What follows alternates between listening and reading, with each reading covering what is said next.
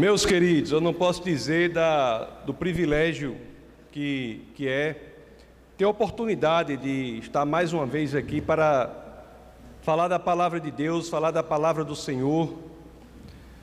Privilégio que é estarmos reunidos para aprendermos a partir da palavra que nos é revelada para que possamos agir nela.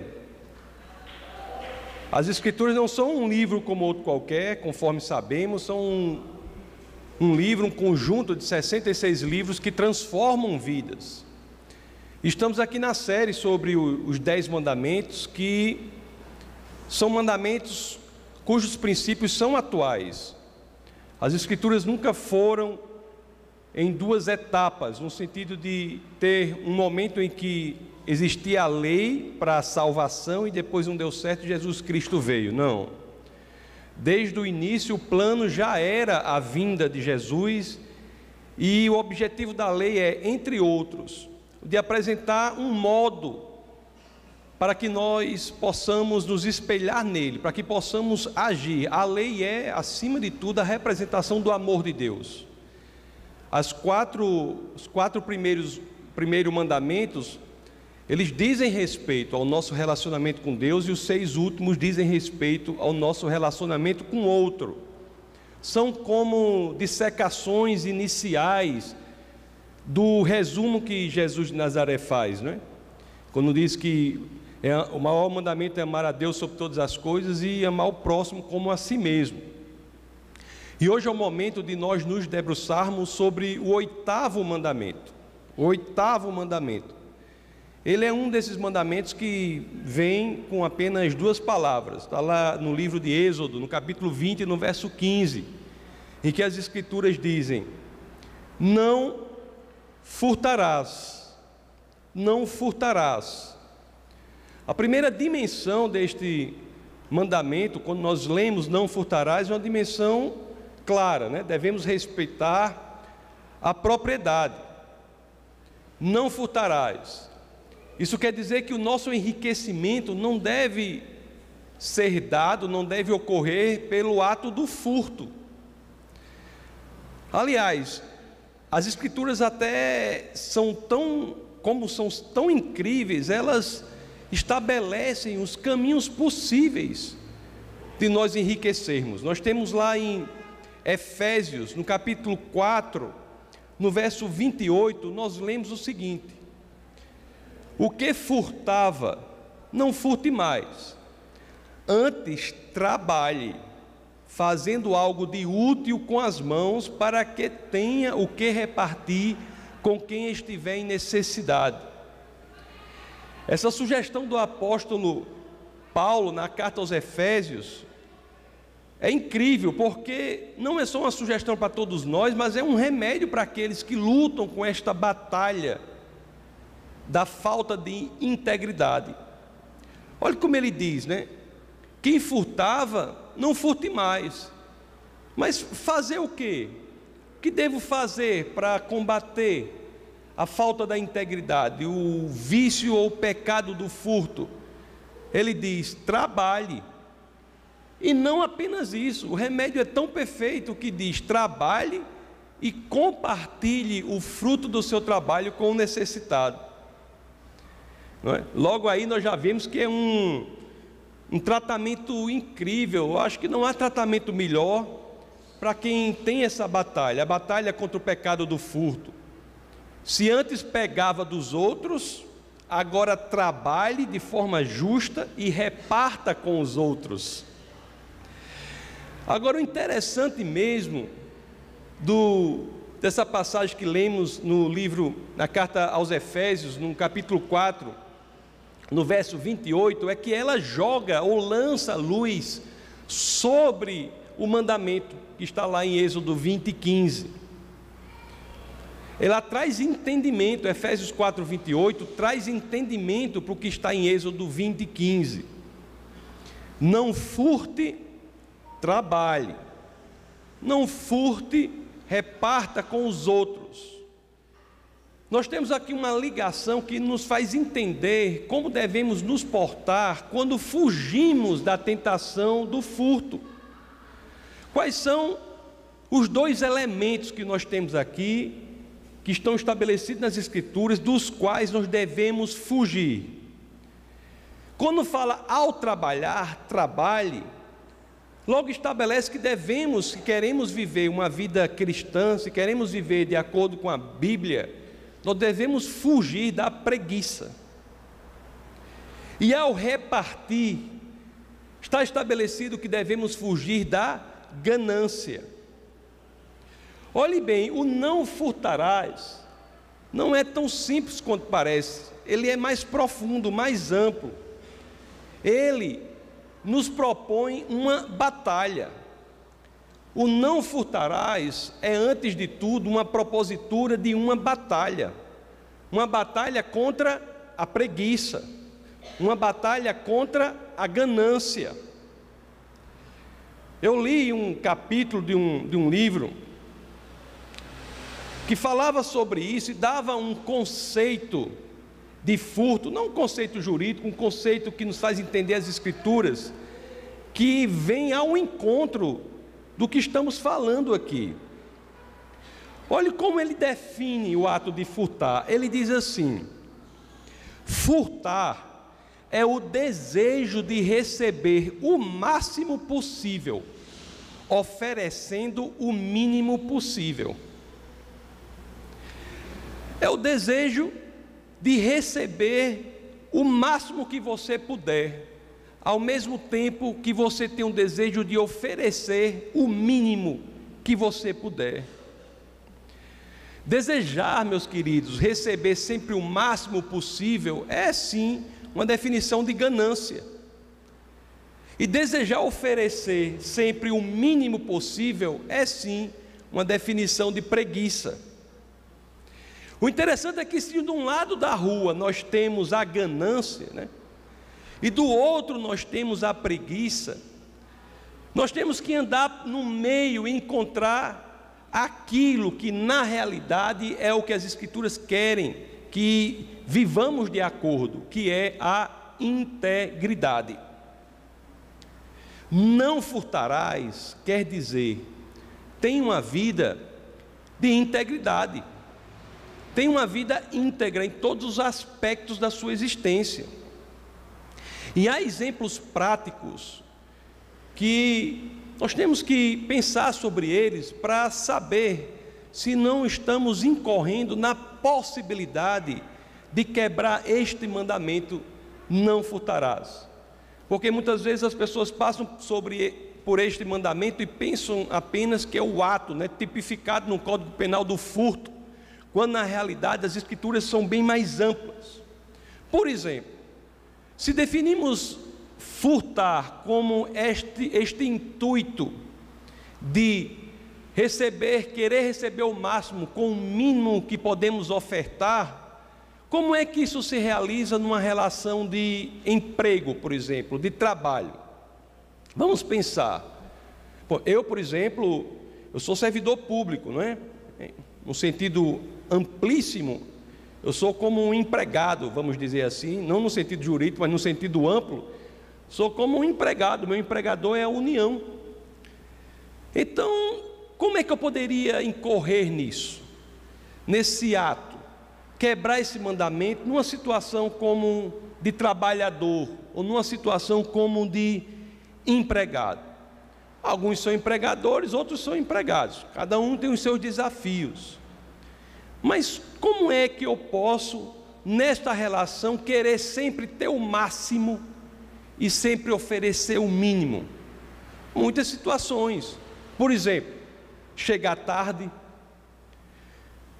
sair mais cedo, não fazer o que eu precisaria ter feito, desacelerar a tarefa para o tempo passar, negligenciar aquelas tarefas de que eu menos gosto e fazer só as de que eu gosto. São todas estratégias que entram no conceito do furtar. São estratégias que fazem com que eu queira sempre receber o máximo, ofertando o mínimo. São estratégias que nós temos que pensar sobre elas. Será que não estamos sendo tentados a fazer isso? Será que eu estou usando o tempo em que eu devo me dedicar ao trabalho e há trabalho a ser feito?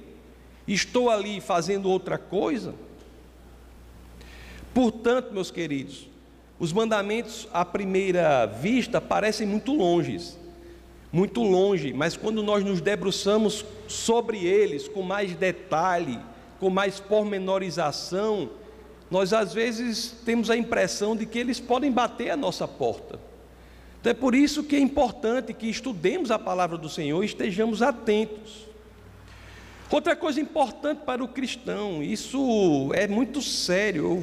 como pastor, a gente ouve muita coisa que tem a ver com isso que eu vou falar. Se você é contratado para trabalhar das 8 às 12 e depois de 14 às 18, é errado nesse horário você estar lendo a Bíblia, em lugar de estar desempenhando a sua tarefa. Nunca se esqueça, meus queridos, isso é muito importante. O melhor testemunho de Cristo que você dará no seu trabalho, no seu horário de trabalho, não é lendo a Bíblia, não mas é sim executando a sua tarefa com zelo, com dedicação, com empenho. Do contrário, incorremos na chance de quebrar este mandamento. Ler a Bíblia em vez de fazer a tarefa que você tem de fazer no horário do seu trabalho, não é louvar a Deus, e é muito menos honrar o nome do Senhor tem um efeito, muitas vezes, do contrário. Você é empregador, também esse problema bate a sua porta. Lá em Jeremias, no capítulo 22, no verso 13, as Escrituras colocam um mandamento aqui, ou colocam um desafio, que é condizente, concernente e relativo ao oitavo mandamento. Olha o que diz: Ai daquele que constrói o seu palácio por meios corruptos, seus aposentos pela injustiça, fazendo os seus compatriotas trabalharem por nada, sem pagar-lhes o devido salário. Não é sem pagar-lhes o salário, é sem pagar-lhes o devido salário. Tiago, por exemplo, ele fala do, vamos dizer, pecado, é um pecado de enriquecimento, do exercício de uma atividade lucrativa sem a contrapartida devida aos trabalhadores. Lá no livro de Tiago, no capítulo 5, no verso 4, as Escrituras dizem: Vejam, o salário dos trabalhadores que ceifaram os seus campos e que você, e que vocês retiveram com fraude, está clamando contra vocês. O lamento dos ceifeiros chegou aos ouvidos do Senhor dos exércitos. Muitos empregadores, queridos, sentem a tentação de quebrar esse mandamento, porque eles não têm a mentalidade bíblica. Muitos pensam assim: qual é o menor salário que eu posso pagar? Esse não é o pensamento bíblico. O pensamento bíblico é: qual é o salário justo que eu devo pagar ao meu empregado? Justo para o empregado que recebe, justo para as condições da empresa que paga. Não é buscar o salário mínimo que você pode pagar, mas aquele salário justo para aquele que recebe e para aquele que paga. Devemos dar às pessoas o que é devido. Inclusive, eu sou até obrigado a falar, entre essas pessoas está o próprio Estado. Por exemplo, às vezes, às vezes tem que pagar muitos tributos, todos pagam tributos, impostos, impostos que são legalmente devidos. Olha o que o apóstolo Paulo fala sobre isso, porque quando devemos dar às pessoas o que lhe é devido, isso inclui inclusive o imposto, o tributo. Olhe na carta aos Romanos, no capítulo 13, no verso 7. Deem a cada um que lhe é devido. Se imposto, imposto, se tributo, tributo, se temor, temor, se honra, honra. Você acredita que tem crente que não quer pagar imposto sob a alegação de que é cidadão do céu? Eu sou cidadão do céu, né? não sou abrangido por essa jurisdição, não devo pagar imposto, não. Mas até quanto a isso, Jesus cuidou. Lá no Evangelho de São Marcos, né, no capítulo 12, no verso 17, nós vemos a, a passagem que Jesus é colocado, é confrontado com a pergunta: Devo pagar impostos? E ele responde: Deem a César o que é de César e a Deus o que é de Deus. E conforme eu havia dito ontem no Café com Ciência, o interesse maior de Jesus não era a esfinge, a imagem que está na moeda, mas sim a imagem que está impregnada no coração. Então há desafios tanto para o empregado quanto para o empregador. Todos nós compramos coisas, alguns vendem coisas. E também nesse ato é fácil quebrar esse mandamento. É muito fácil. Nós temos que ter cuidado para não incorrer nisso. É fácil para muita gente cair na tentação de negociar desonestamente. Conto uma história, eu tenho dúvidas quanto à veracidade da história, mas o seu sentido é interessante. Diz que o sapateiro chegou para Lutero e perguntou assim, né? Como é que eu posso fazer um sapato cristão? O sapateiro perguntou. Como é que eu faço um sapato cristão? Seria colocando pequenas cruzes em cima do sapato? Ao que Lutero teria respondido: Não. O sapato cristão é o seguinte: você faz o melhor sapato que você conseguir e depois vende por um preço justo. Essa é a postura do cristianismo é a postura bíblica. Ao oferecer um produto, oferecer um serviço, nós temos que nos empenhar para fazer o melhor e sempre cobrar o preço justo. Lá em Provérbios, no capítulo 11, logo no verso 1, as Escrituras assim dizem: O Senhor repudia balanças desonestas, mas os pesos exatos lhe dão prazer. O Senhor tem prazer na honestidade. O Senhor tem prazer na integridade. O Senhor repudia a desonestidade. Não há, meus amados, em nenhum lugar, quanto mais na igreja, espaço para qualquer ato de desonestidade. Eles, esses atos são repudiados pelo Senhor. Aliás, negociar desonestamente é algo a respeito do qual o Senhor tem um sentimento grave. Vamos ler lá, Daniel, em Deuteronômio, no capítulo 25, do verso 13 ao 16.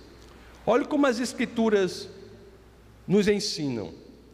Não tenho na bolsa dois padrões para o mesmo peso, um maior e outro menor. Não tenho em casa dois padrões para a mesma medida um maior e outro menor. Tenham pesos e medidas exatos e honestos, para que vocês vivam muito tempo na terra que o Senhor, o seu Deus, lhes dá. E olha o 16, a gravidade que está no verso 16. Pois o Senhor, o seu Deus, detesta quem faz essas coisas, quem negocia desonestamente. Sempre contei aqui, vou repetir, uma história de um conhecido nosso que. Acho que eu contei um, uma, em uma ocasião. Um conhecido nosso foi, tinha um amigo que tinha um avião. Aí o rapaz, o, o dono do avião, faleceu. O avião ficou com a viúva. E esse conhecido nosso precisava comprar um avião. Aí ele chamou a, a viúva lá, perguntando se ela queria vender o avião a viúva disse: Sim, eu não, a viúva não, não ia fazer uso do avião. Ele disse: Sim, eu vendo o avião para você. Eu não me lembro bem o valor, mas ela disse assim: Eu vendo por 3 milhões, uma coisa assim, 3,5, uma coisa assim. Aí ele disse: Tá bom, eu vou avaliar e entro em contato com você. Aí mandou a equipe dele avaliar o avião, né? Porque o avião varia muito dependendo da hora de voo e tal. Eu vou avaliar. E a equipe foi lá dele, avaliou, e, no, e a avaliação que a equipe trouxe foi 4,5, um milhão a mais. Ele chama a viúva e diz: Olha, eu vou comprar o seu avião, mas eu, a minha proposta é diferente da sua oferta. Eu proponho 4 milhões e meio. Você aceita? Ela disse: Claro que eu aceito. Não aceitou. Então, quer dizer, é um testemunho belíssimo de que isso? De prosperidade. Testemunho de integridade, de honestidade. Tem pessoas que se acham prósperas quando não conseguem comprar um negócio que vale 100 por 2. Pessoas chegam na praia, tem um menino lá embaixo do sol, trabalho infantil, um menino com 10, 9 anos vendendo picolé, não sei o que, quanto é o picolé? Aí diz, é, um, é dois reais um picolé. Aí o cara diz, você faz dois por três reais. O picolé do menino, dois reais. O menino acordou não sei que horas para fazer. Aí o cristão quer comprar, quer ganhar vantagem em cima do menino, quando na realidade você devia dar mais dinheiro para ele. Que não vai fazer falta. Se você está comprando um picolé por dois, eu tenho certeza que você pode dar três reais. Ou então dê os dois mesmo. Mas essas coisas que são a genuína prosperidade. Você pega emprestado, no empréstimo também há um perigo grande. Lá em Salmos 37, 21 diz assim: os ímpios tomam emprestado e não devolvem, mas os justos dão com generosidade. Tenha cuidado. Se você pega emprestado alguma coisa, devolva. Você dizima, por exemplo, o dízimo é um problema. É um problema. Eu sei que é porque foi para mim, como eu digo para vocês. É a última coisa, eu já disse aqui várias vezes, a última coisa que eu, que eu virei foi dizimista do meu ateísmo ao cristianismo, o último passo foi o dízimo. Por quê? Porque o dinheiro faz promessas. E é muito fácil nós colocarmos o dinheiro que faz promessas no lugar daquele que deve estar, que é o que promete e sempre cumpre, que é o Senhor. Então, para chegar a ser dizimista, eu demorei na minha caminhada cristã, não me orgulho disso, mas eu tenho que ser real com o que aconteceu, e eu sei que é um desafio de muita gente. E interessante, eu vendo aqui a questão sobre esse mandamento, né, do não furtarás, é interessante que última, as últimas páginas do Antigo Testamento nos traz uma pergunta curiosa.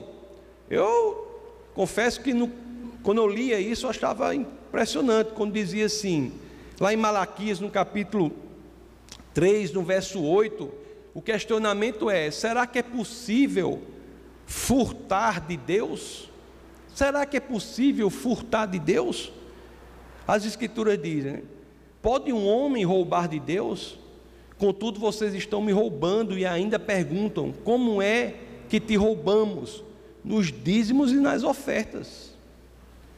Se o judeu acha que tinha que cumprir essa lei para ser salvo, que não é verdade, nunca foi assim, mas se ele acha que tem que cumprir, cumprir essa lei para ser salvo e dizima, quanto mais nós, né, que sabemos que Cristo fez tudo por nós, quanto mais nós que temos o entendimento que não estamos sob a lei, estamos sob a graça. O é uma dificuldade, mas é uma dificuldade que temos de enfrentar. Enfim, meus queridos, lá no começo do, do nosso bate-papo aqui, nós lemos o livro de Efésios, no capítulo 4, no verso 28. Eu gostaria de voltar a ele aqui para ver como é que esse verso joga luz sobre o mandamento, só que do, do outro lado da moeda. Eu explico. Então, Efésios 4, 28 diz assim: O que furtava, não furte mais, antes trabalhe fazendo algo de útil com as mãos, para que tenha o que repartir com quem estiver em necessidade. Nós já vimos aqui que para que não incorramos na possibilidade ou na tentação de quebrar esse mandamento, nós temos que fugir da preguiça e temos que fugir da ganância. Eu vou falar agora a mesma coisa, só que o outro lado. Porque fugir da preguiça é o quê? Se temos que fugir da preguiça, isso é sinônimo, isso encontra sinonímia em quê? Em dizer que temos de perseguir o trabalho duro. A vida cristã é uma vida que exige que persigamos o trabalho duro. E fugir da ganância é o quê? É dizer que temos que perseguir a generosidade. Só a mesma coisa dita de outra forma. Mas é um entendimento muito importante na orientação da nossa vida cristã. É um entendimento que muda a nossa existência. Porque muitos acham que a vida no cristianismo é uma vida em que não precisa trabalhar duro. Ó, oh, que bênção! Realmente é uma bênção você estar na praia de, com os pés para cima. É bom, precisa. Eu tenho até uma pregação aqui hum, sobre os dez mandamentos que eu falei sobre a necessidade de estabelecermos um dia de descanso. Temos que descansar. Mas o estilo de vida do cristão não pode ser um estilo de vida que não seja o do trabalho duro. Não pode. O cristão não é o que vive em busca de ser sustentado. Isso é um erro incrível, enorme nas igrejas. As pessoas estão aprendendo que o cristão deve buscar ser sustentado. Não é assim. A gente tem que buscar ofertar para que a obra do Senhor cresça, não ser um peso para a obra do Senhor não ser um peso. Temos que ter essa mentalidade, buscar o trabalho duro. Mais uma vez, não tem a menor influência no que eu estou dizendo aqui. Menor influência. Mas eu vou dizer pra, só por uma questão de ficar claro. Todos sabem que eu e a pastora somos voluntários aqui, mas a gente podia receber salário e a, palavra de Deus é a mesma. A palavra de Deus é a mesma. Mas só para deixar claro que a mentalidade é que nós temos que sim trabalhar duro.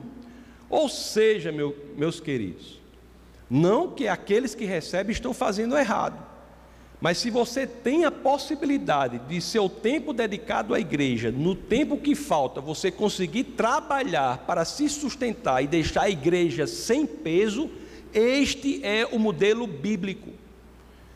Este é o modelo de Paulo. O modelo correto não é você abandonar o que você faz para viver sustentado pela igreja. Pode chegar o um momento em que não há mais espaço para a sua subsistência e você tem que receber um salário que deve ser bom da igreja. Mas até aí não é assim. Vagabundagem e cristianismo não combinam. Não combinam. Isso é muito importante.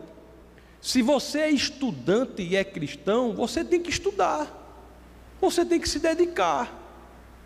Você tem noites que você não vai dormir, durma três horas, quatro horas. Ah, então não tem um tempo, durma menos. Deixa para dormir nas férias. Tem que se dedicar. Se você é trabalhador, trabalhe. A segunda carta aos Tessalonicenses, no capítulo 2, verso 10 a 12, diz assim: Pessoal, mensagem, essa mensagem é dura, mas é como eu digo, as escrituras são assim. Eu não sei como inventar em cima disso. 2 Tessalonicenses, capítulo 2, verso 10 a 12, diz assim: Quando ainda estávamos com vocês, nós lhes ordenamos isto: se alguém não quiser trabalhar, também não coma. Se alguém não quiser, puder e não quiser trabalhar, não coma. O 11: Se ouvimos que alguns de vocês estão ociosos, não trabalham, mas andam se intrometendo na vida alheia. A tais pessoas ordenamos e exortamos no Senhor Jesus Cristo que trabalhem tranquilamente e comam do seu próprio pão. Uma das coisas mais destrutivas da minha experiência da igreja no Brasil é a mentalidade que há em muitos lugares de que as pessoas devem deixar os talentos que Deus deu para viver como peso para a igreja. Não é isso que as Escrituras querem.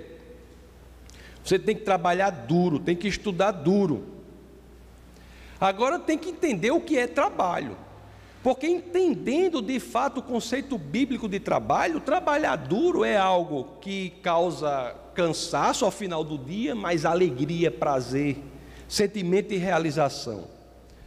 Um exemplo que nós temos, né, um grande intelectual da, da, das Escrituras, o apóstolo Paulo, ele, em relação ao próprio trabalho, disse assim na sua primeira carta à igreja de Corinto, no capítulo 15, no verso 10. Ele disse assim: Mas, pela graça de Deus, sou o que sou, e Sua graça para comigo não foi inútil, antes, trabalhei mais do que todos eles, contudo, não eu, mas a graça de Deus comigo. O trabalho fora do ministério, assim como o trabalho no ministério, são trabalhos duros. Tem um pastor que a gente conhece que ele diz assim: Você sabe como é que soletra ministério? Aí ele soletra a palavra trabalho, sabe? Ele, é, americano ele soletra a palavra trabalho em inglês. O problema é que é o seguinte: muitos, meus queridos, é isso, isso que nós temos que ter bastante dedicação para esclarecer isto. Muitos estão querendo se acostumar em receber. Não é que a pessoa não possa receber, há momentos que pessoas têm de receber. Mas o que não pode é que isso criar, ser um estilo de vida. Porque viver na dependência, viver recebendo algo sem trabalhar, não é o melhor de Deus para a vida da pessoa não é o melhor de Deus para a vida da pessoa que ela se acostume numa situação em que todo mundo esteja dando sem ela trabalhar. O nível mais alto das bênçãos do Senhor é outro. Lá em Atos, no capítulo 20, no verso 35, o que é que nós lemos? Nós lemos a ideia de que o nível mais alto da bênção do Senhor é que você, pelo seu trabalho, se coloque em uma situação de dar e não de receber. Esse é o nível mais alto das bênçãos do Senhor. Olha o que as Escrituras dizem aqui. Em tudo o que fiz, mostrei-lhes que, mediante trabalho árduo, devemos ajudar os fracos, lembrando as palavras do próprio Senhor Jesus que disse: há maior felicidade em dar do que em receber. Muita gente repete isso. É melhor dar do que receber. Mas muita gente repete isso sem acreditar no que está repetindo. Porque ser é melhor dar do que receber é uma afirmação verdadeira das Escrituras. O que, que as Escrituras estão dizendo? É melhor que você está na situação de, pelo seu trabalho, com as bênçãos do Senhor, você esteja na situação de dar e não na situação de receber. Não é que é errado alguém receber, fique bem claro. Pessoas, muitas, precisam receber em momentos específicos, isso é bíblico. Errado é cultivar um estilo de vida em que se recebe, de mendicância. Isso não é o melhor de Deus para a vida de ninguém. Tem gente que acha que viver das bênçãos do Senhor é, é a viver a vida toda assim. Eu estou precisando não sei de quê, a pessoa diz. Aí tome, a pessoa dá. Quando na realidade isso não é o máximo da bênção do Senhor. O máximo da bênção do Senhor é abençoar o trabalho, para que a gente esteja na posição de poder dar e eventualmente receber, mas não é um estilo de vida viver na posição de receber.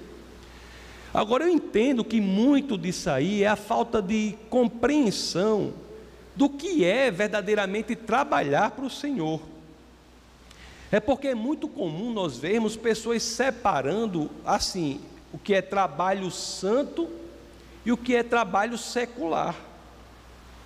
Meu querido, é outro princípio importante das Escrituras que nós, todos nós temos que aprender. Deixa eu lhe dizer uma coisa. Para o cristão, todo trabalho lícito é santo. Não existe trabalho secular para o cristão. Lá na carta aos Colossenses, no capítulo 3, no verso 23 a 24, assim diz as Escrituras: Tudo o que fizerem, façam de todo o coração, como para o Senhor, e não para os homens, sabendo que receberão do Senhor a recompensa da herança. É a Cristo, o Senhor, que vocês estão servindo. Isso muda também a realidade quando nós entendemos o que é o trabalho para Deus.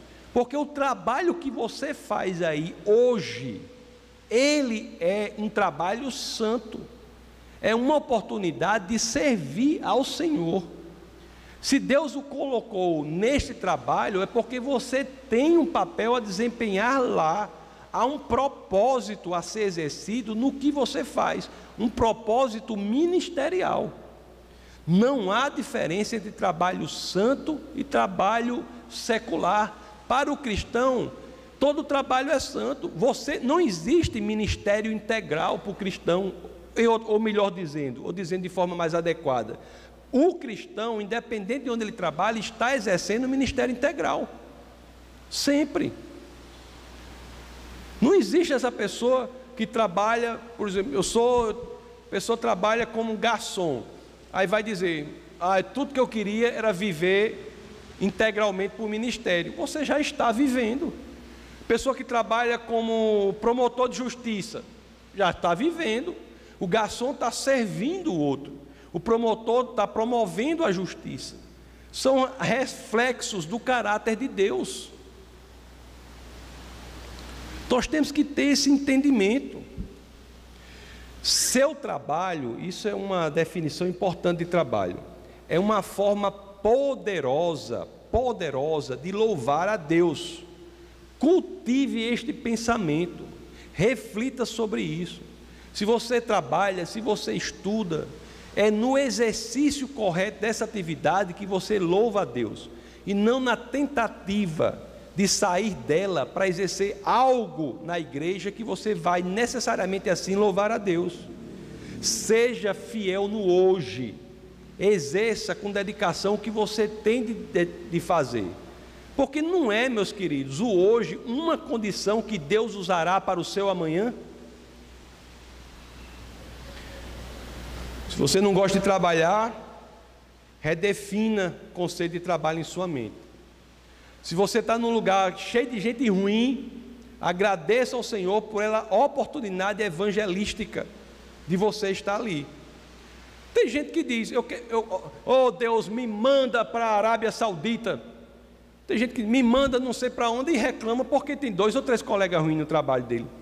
Quando é ali o campo missionário em que ele já está inserido.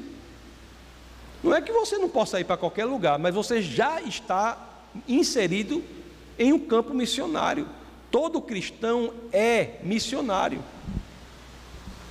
Trabalho, meus queridos, também tem uma definição importante, de acordo com o que lemos lá em Efésios, a questão da generosidade, na questão de perseguir a generosidade. Por quê?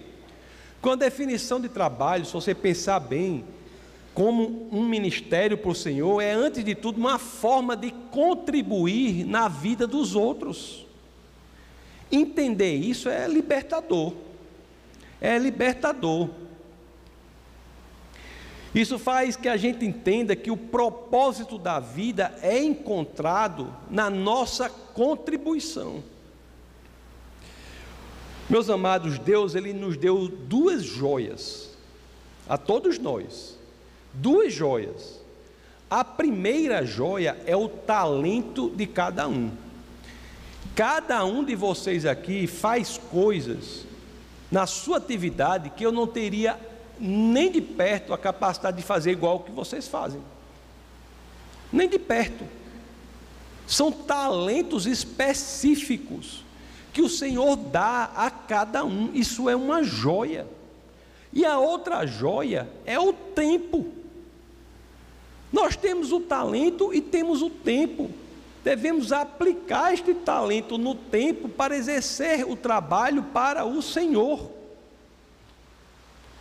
Fugir da ganância é perseguir a generosidade. Por isso, meus queridos, que a vida bíblica é uma vida que deve envolver trabalho duro e generosidade. Deixa eu ver aqui.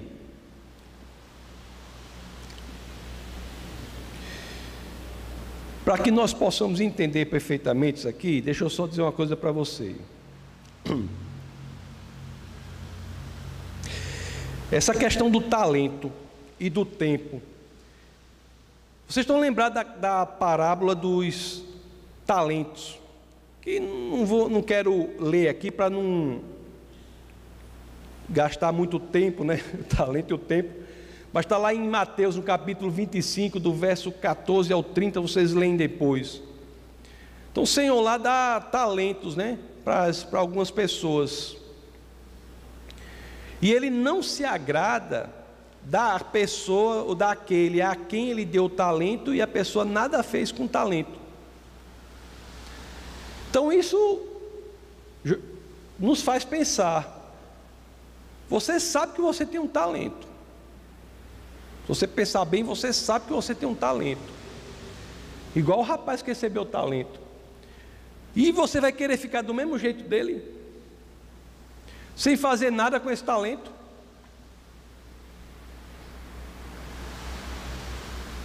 Do jeito que o talento foi dado para aquele, cada um tem um talento aqui, e vamos fazer a mesma coisa que a Bíblia está dizendo, que o Senhor não se agradou. Se retemos isso só para a gente, isso não é ser generoso, isso é incorrer. Lá no mandamento de Êxodo 20, 15, é incorrer no mandamento, não furtarás. Isso é incorrer no oitavo mandamento. Por fim, meus queridos, nós devemos cultivar uma vida de integridade. Isso é o que nos ensina esse mandamento. É uma vida de trabalho duro, uma vida de generosidade. E se você olha assim para si mesmo, né, se você se autoanalisa, autoavalia, e se você, com você mesmo, você acha que o seu modo de se mover na vida é mais em busca do que pode receber, do que em busca do que pode oferecer, este é o momento de mudar isso. Entregue esta dimensão da sua vida, como você deve entregar tudo mais, a Cristo. Dê liberdade para o Espírito de Cristo, para que Ele transforme, para que você não vá sair por aí se movendo na vida em busca sempre do que você pode levar vantagem, sempre do que você pode receber, sem se nortear pela lógica que dá sentido à vida, que é ser movido pelo, por aquilo que você pode oferecer. Isso, meus queridos, encontrar o propósito da vida assim, é a maneira que Deus quer que vivamos aqui, até que cheguemos à descoberta plena, né? Que é quando estaremos fisicamente na presença do Senhor. Vamos orar. Essa foi uma produção do Ministério Internacional Defesa da Fé, um ministério comprometido em amar as pessoas, abraçar a verdade e glorificar a Deus. Para saber mais sobre o que fazemos, acesse defesadafé.org.